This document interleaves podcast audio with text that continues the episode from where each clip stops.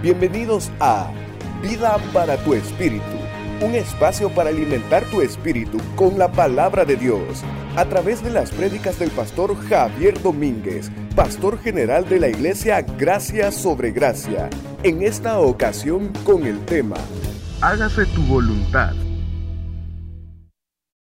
Dice Mateo capítulo 6, versículo del 9 al 13 de la siguiente manera. Vosotros pues orad así.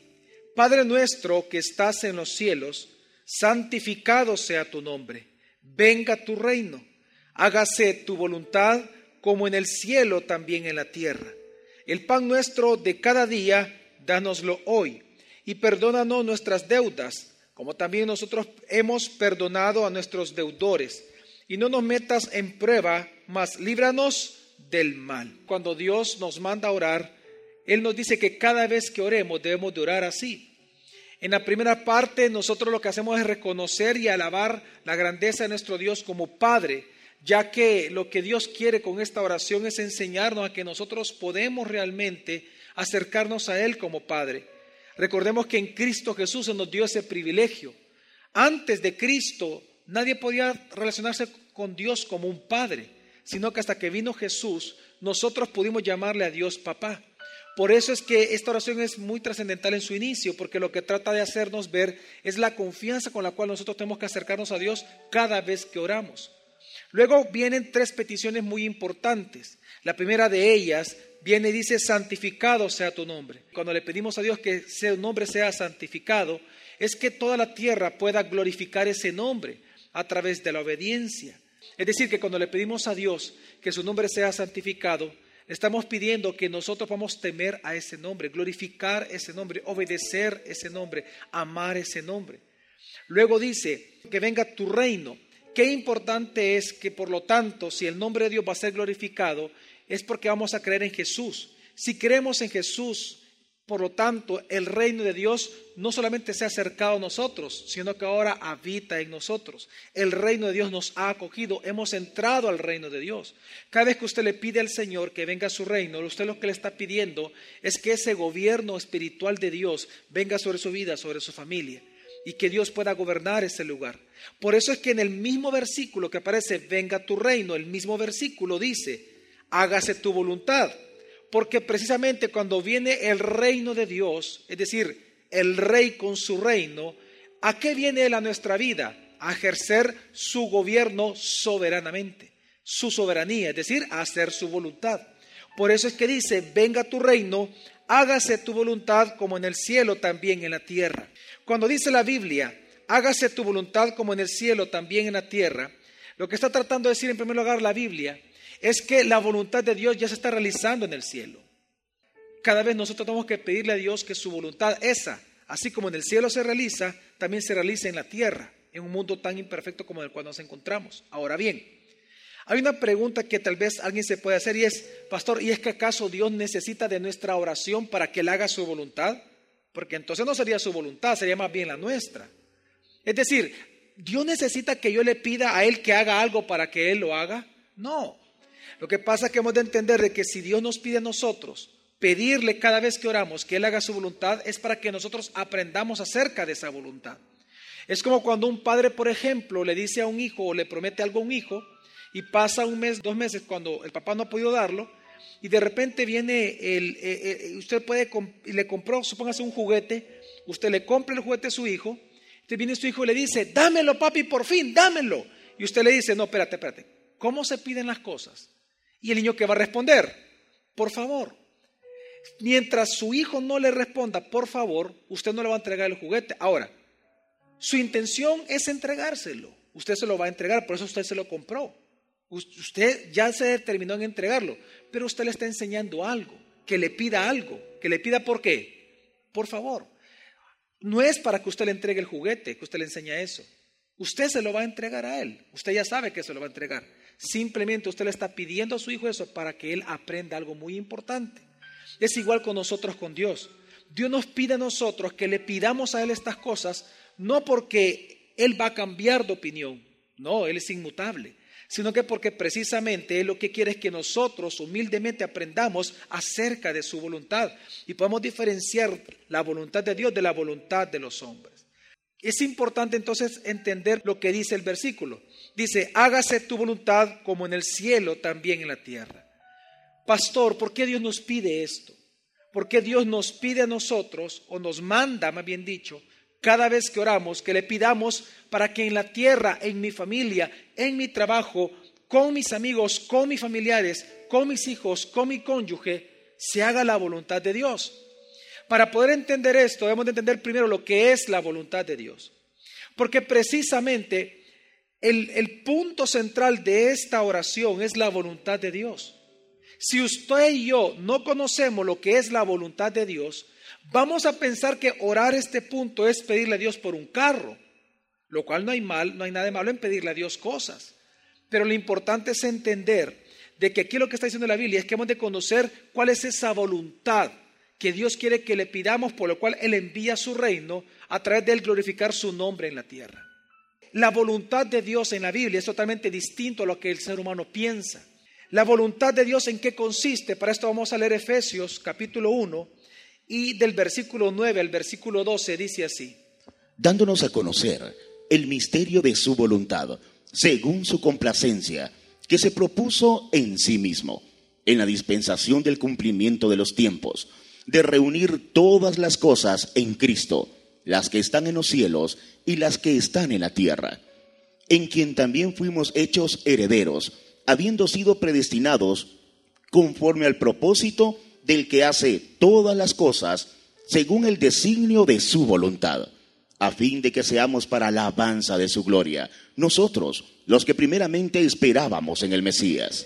Dice la palabra de Dios que Dios determinó en sí mismo, porque le causa placer a Él, determinó algo. Ese algo es lo que aquí está hablando el misterio de su voluntad.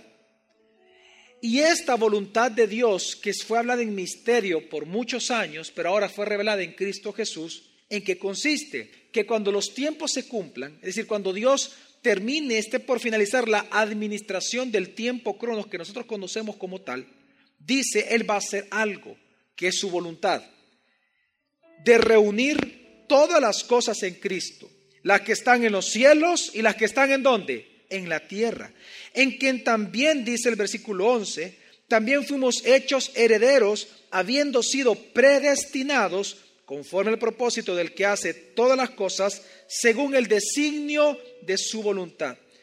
Lo que está diciendo la Biblia es que la voluntad de Dios es que Cristo Jesús venga a ser el centro de todas las cosas. En Él sean reunidas todas las cosas, en Él puedan ser reunidas todas las cosas de la tierra y de las que fueron creadas fuera de la tierra, todas las cosas sean centradas en Él, para que así el Padre, por medio de ese Cristo preeminente, cabeza de todo, reciba gloria eterna. La voluntad de Dios es su propia gloria a través de Cristo Jesús. Es decir, es recibir gloria de parte de su creación. Y esto es a través de Cristo, porque en Cristo toda la creación se va a resumir, porque de Él, por Él y para Él son todas las cosas. Cuando todas las cosas sean reunidas en Cristo, entonces el Padre recibe gloria. Y esto es importante entenderlo. Es decir, nosotros pensamos que la voluntad de Dios para nuestra vida son cosas de este mundo. Dios, entendamos, la voluntad de Dios está centrada en el Hijo. La voluntad del Padre está en el Hijo. La voluntad del Padre es que el Hijo reciba gloria eterna, que sea la preeminencia por sobre todas las cosas. ¿Qué significa eso? Que el fin último de Dios obrar sobre nosotros es la propia gloria de Él. Es que nuestra vida esté centrada en Jesús. Él hace todas las cosas por amor a Él mismo. En eso usted y yo podemos ser felices, en que Dios es feliz consigo mismo. Por eso es importante entender de que la voluntad de Dios es la exaltación misma de su propia gloria a través de Cristo Jesús. Por eso es que en Él van a ser reunidas todas las cosas, todo va a ser reunido en Él. Y a través de Cristo y todas las cosas reunidas en Él, el Padre recibe toda la gloria. Por eso es que dice el último versículo que leímos, versículo 12. Bueno, voy a leer el 11 y el 12 dice, en quien también fuimos hechos herederos habiendo sido predestinados conforme al propósito del que hace todas las cosas, según el designio de su voluntad. Esa palabra designio también es consejo o plan, es decir, que Dios hace todas las cosas según la meta de su voluntad, el plan de su voluntad o el consejo de su voluntad. Ahora, ¿por qué Dios hace esto? Usted tiene que entender que dice la Biblia que eso que Dios está haciendo lo hace por el plan de su voluntad, por la meta que Él ya estableció. No lo hace por usted, lo hace por Él.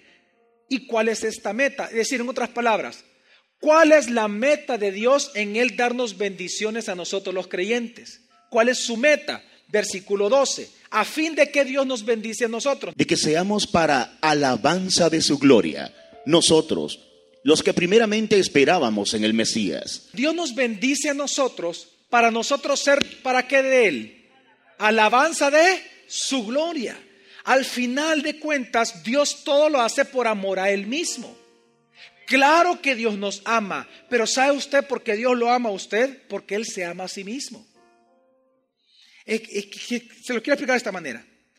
El que Dios lo ama a usted significa que Dios lo ha salvado a usted o lo va a salvar en el futuro. Por eso Dios lo ama a usted. Nosotros los que hemos conocido a Dios, amamos a Dios porque hemos conocido que Él es amor. Entonces, cuando dice la Biblia que Él nos amó, se refiere a eso, a la acción de Dios de redención de pecados. Entonces, fíjese bien, si Dios lo ama a usted, es decir, que Él lo salva a usted, al final de cuentas, ¿para qué lo hace? Para que seamos para alabanza de la gloria de Él. ¿Entiende usted? Es por amor al nombre de Él, a su honra y su propia gloria, a su nombre glorioso, que merece gloria, es que Dios nos salvó a nosotros. Dios nos ama, pero nos ama para que nosotros le amemos a Él. Entonces nos ama por amor a su nombre. Es que quiero que entendamos esto claramente, porque la voluntad de Dios es está en él mismo, es su hijo, es la preeminencia y la gloria para él mismo a través de Cristo Jesús. Mire, por eso es que dice Isaías 43 versículo 7. Escuche bien lo que dice. A todos los llamados en mi nombre a los que para gloria mía creé, a los que hice y formé. ¿Cuál es el propósito de Dios para su vida? Que usted sea para alabanza de la gloria de Él. ¿Cuál es el propósito de su vida? La gloria de Dios. Por eso es importante entender de que sea que usted tenga o no tenga, no importa lo que usted esté haciendo, al final de cuentas lo importante es que usted todo lo que haga, lo haga para gloria de Dios. Y esa es la voluntad de Dios. El que Cristo Jesús venga a ser el centro de su vida, de tal manera que usted pueda glorificarlo a Él. Por eso es que también dice la palabra en Romanos capítulo 12, versículo 2. No os adaptéis al mundo, sino sed transformados por la renovación de la mente, para que comprobéis cuál sea la voluntad de Dios, lo bueno, lo aceptable y lo perfecto. No os adaptéis al mundo, es decir, la palabra adaptar es amoldar. No se amolden. El mundo es como un molde de plastilina. No se amolden. O sea, nos compara como que fuéramos nosotros plastilinas. ¿Ok? No se amolden al mundo. No tomen la forma del mundo. Dice la palabra. Dice, sino ser transformados por la renovación de la mente. Es decir, sino que transformen su forma de ver moralmente y espiritualmente el mundo, cambien su manera de pensar, dice, forma de ver, para que puedan entonces comprobar. Y la palabra comprobar es distinguir. Para que ustedes puedan distinguir o comprobar la voluntad de Dios. ¿Y qué es la voluntad de Dios? Lo bueno, lo agradable, lo perfecto. Entonces, al final, ¿qué está diciendo Dios? Que si nosotros renovamos nuestro entendimiento y no nos amoldamos al mundo, vamos a comprobar algo que Dios mismo es lo bueno, lo agradable y lo y que no hay nada más grande que Dios para nosotros hacer de él nuestra delicia. En otras palabras, la voluntad de Dios siempre apunta a él mismo.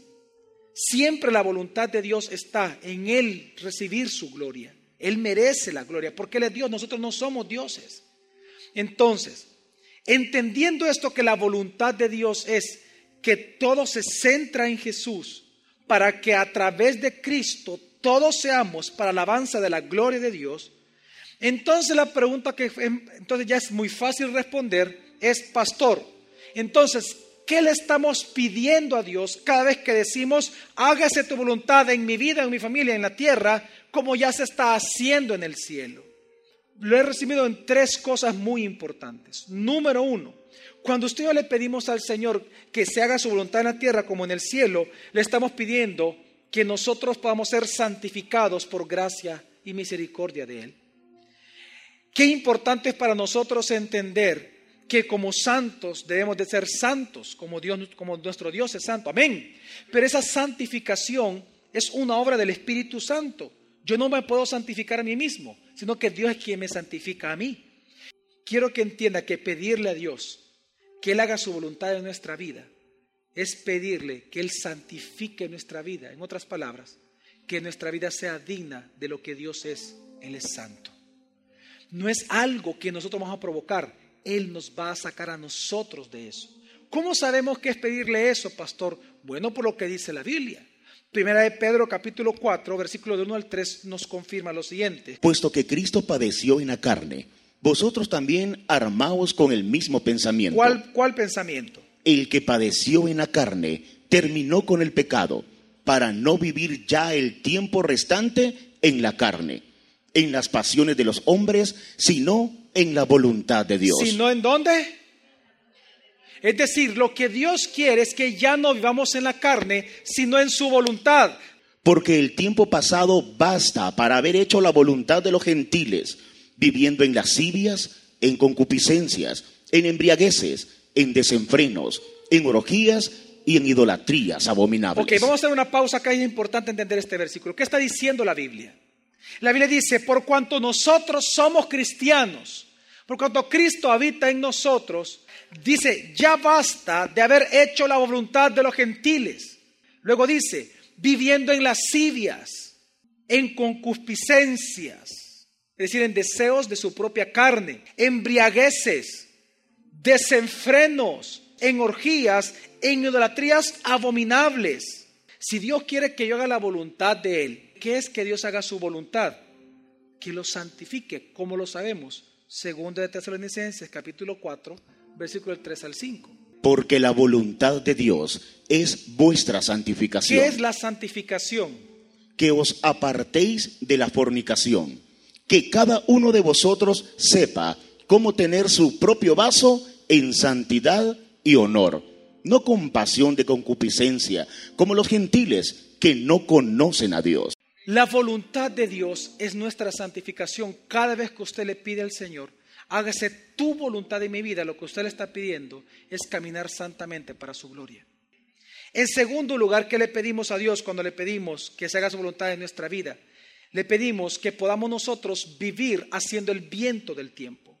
Dice la palabra de Dios en 1 de Pedro capítulo 2, versículo 15 al 17, dice así.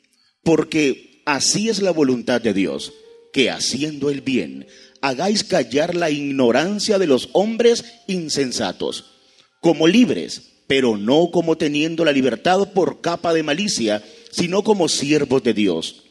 Honrad a todos, amad a la hermandad, temed a Dios, honrad al rey. En otras palabras, pedirle al Señor que Él haga su voluntad en nuestra vida es pedirle que Él obre de tal manera en nosotros que Él comience a manifestar en nuestra vida ese bien para los demás. Pedirle a Él que Él haga su voluntad en nuestra vida es pedirle que nosotros seamos capaces de hacer la voluntad de nuestro Dios. Qué importante es eso, mi familia. Y por eso es que dice la palabra que el que sabe hacer lo bueno y no lo hace le es contado como de pecado. Ahora, también dice Lucas capítulo 12, versículo 47 de la manera siguiente. Aquel siervo, pues, que conoció la voluntad de su Señor y no se preparó ni hizo conforme a su voluntad, será azotado mucho. Ok, fíjese bien. Mucha gente piensa que ya conoce este tema. Muchos pueden pensar ahorita que, ay, pastor, qué aburrido. Si hace la voluntad de Dios, pastor, es Cristo. ¿Ok? Entonces, si usted sabe ya esto, escuche lo que dice la palabra. Aquel siervo, pues, que conoció la voluntad del Señor, y usted dice que la conoce, y no se preparó, ni hizo conforme a qué, a esa voluntad, ¿qué va a pasar? Será azotado mucho. Pedirle a Dios que Él haga su voluntad en nosotros es pedirle que nosotros seamos capaces de hacer la suya. no se trata solamente de saber, se trata de hacer. Pedirle a Dios que Él haga su voluntad en nosotros es pedirle que nosotros seamos lo suficientemente valientes para hacer sus mandatos, para cumplir obedientemente sus mandamientos, procurar el bien, es decir, procurar hacer la obra de Dios en la tierra. Por eso que también dice Juan capítulo 6, versículo 38 de la manera siguiente. Pues he descendido del cielo no para hacer mi voluntad, sino la voluntad del que me envió. Pues he descendido del cielo no para hacer mi voluntad, sino la voluntad del que me envió. ¿Por qué pongo este versículo? Porque usted tiene que entender que Jesús, su meta era hacer la voluntad de su Padre. Por lo tanto, nuestra meta no puede ser menor que la de Jesús. Dice la Biblia que Él dejó sus pisadas para que siguiésemos sus huellas y sus huellas terminan en la cruz por obediencia al Padre. Pues nosotros no podemos esperar nada menos. La voluntad del Hijo era hacer la voluntad del Padre. La voluntad de nosotros, los hermanos de Cristo, es hacer la voluntad del Padre. Pedirle a Dios que Él haga su voluntad en nosotros es pedirle que Él produzca en nosotros el querer y hacer por su buena voluntad. En tercer lugar, ¿qué significa o qué para nosotros es importante pedirle a Dios que Él haga su voluntad en nosotros? Para que proclamemos su nombre y para que podamos creer a su palabra, dice así.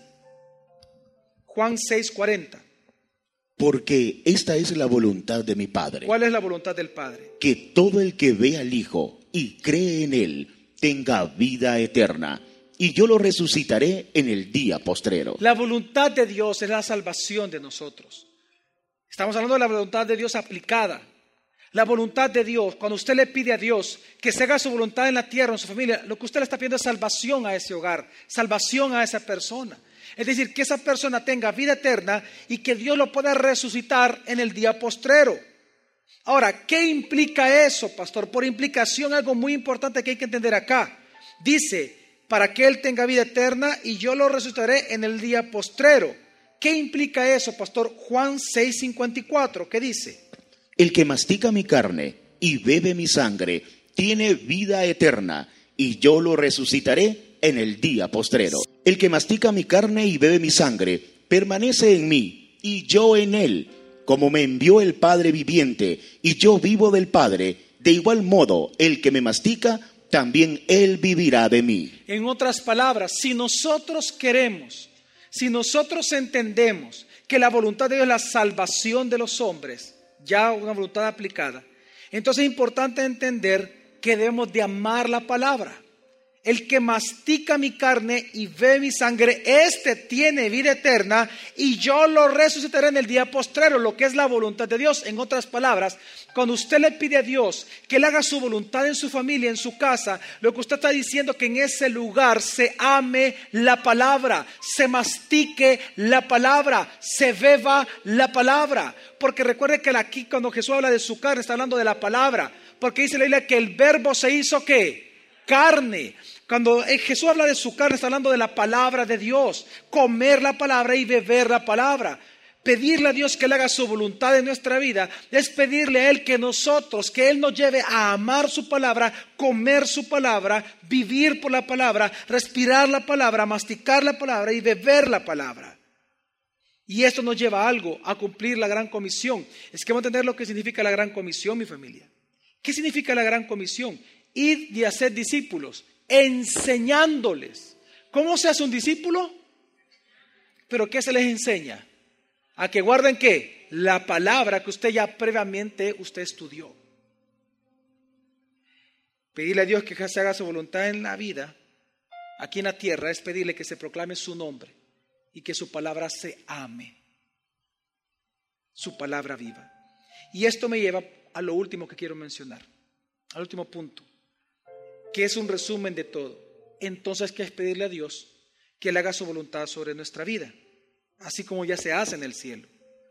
Pues simplemente que Cristo Jesús venga a ser el centro de nuestra vida, de nuestras decisiones diarias, para gloria del Padre. Es que dice en la primera carta de Juan capítulo 2, versículo 15 al 17 de la manera siguiente. No améis al mundo, ni las cosas que hay en el mundo. Si alguno ama al mundo, el amor del Padre no está en él, porque todo lo que hay en el mundo, la codicia de la carne, la codicia de los ojos y la soberbia de la vida, no viene del Padre, sino del mundo. Y el mundo pasa y sus deseos. Pero el que hace la voluntad de Dios permanece para siempre. no améis al mundo ni las cosas que hay en el mundo. Porque si, ama a alguien, si alguien ama al mundo, el amor del Padre no está en él. Pero dice, porque todo lo que hay en el mundo, la codicia de la carne, la codicia de los ojos y la soberbia de la vida, que es lo que nosotros en nuestra carne buscamos, no viene del Padre sino del mundo. Y el mundo pasa y sus deseos. Pero el que hace la voluntad de Dios permanece para siempre. ¿Sabe usted qué significa la palabra permanecer? Significa eh, hacer morada continua, hacer una morada fija. Lo que está haciendo la palabra es lo siguiente, que cuando nosotros hacemos la voluntad de Dios, es decir, cuando centramos nuestra vida en Jesús, permanecemos en Él. Y esa codicia de la carne, codicia de los ojos y soberbia de la vida es algo que poco a poco comienza a minorar en nuestra vida. Por eso es que nosotros, Dios nos pide que le pidamos cada vez que se haga su voluntad aquí en la tierra como se hace en el cielo para que nosotros podamos cada día amarlo más a Él, centrarnos más en Él, vivir para Él. Así que a manera de resumen, cada vez que usted y yo le pedimos a Dios, hágase tu voluntad aquí en la tierra, en nuestra vida, estamos pidiendo cuatro cosas, digan conmigo, que seamos santificados, que hagamos el bien a otros, que hagamos discípulos en todo lugar y que Él y su palabra vengan a ser el centro de nuestra vida. El próximo jueves te esperamos para continuar aprendiendo de la palabra de Dios, Vida para tu Espíritu, con el pastor Javier Domínguez. Es una producción de Iglesia Gracia sobre Gracia. Puedes encontrar más recursos como este en nuestra página web, graciasobregracia.org. También puedes visitarnos en Hotel Holiday Inn los domingos a las 8 y 11 a.m. Iglesia Gracia sobre Gracia, tu iglesia, tu casa, tu familia familia.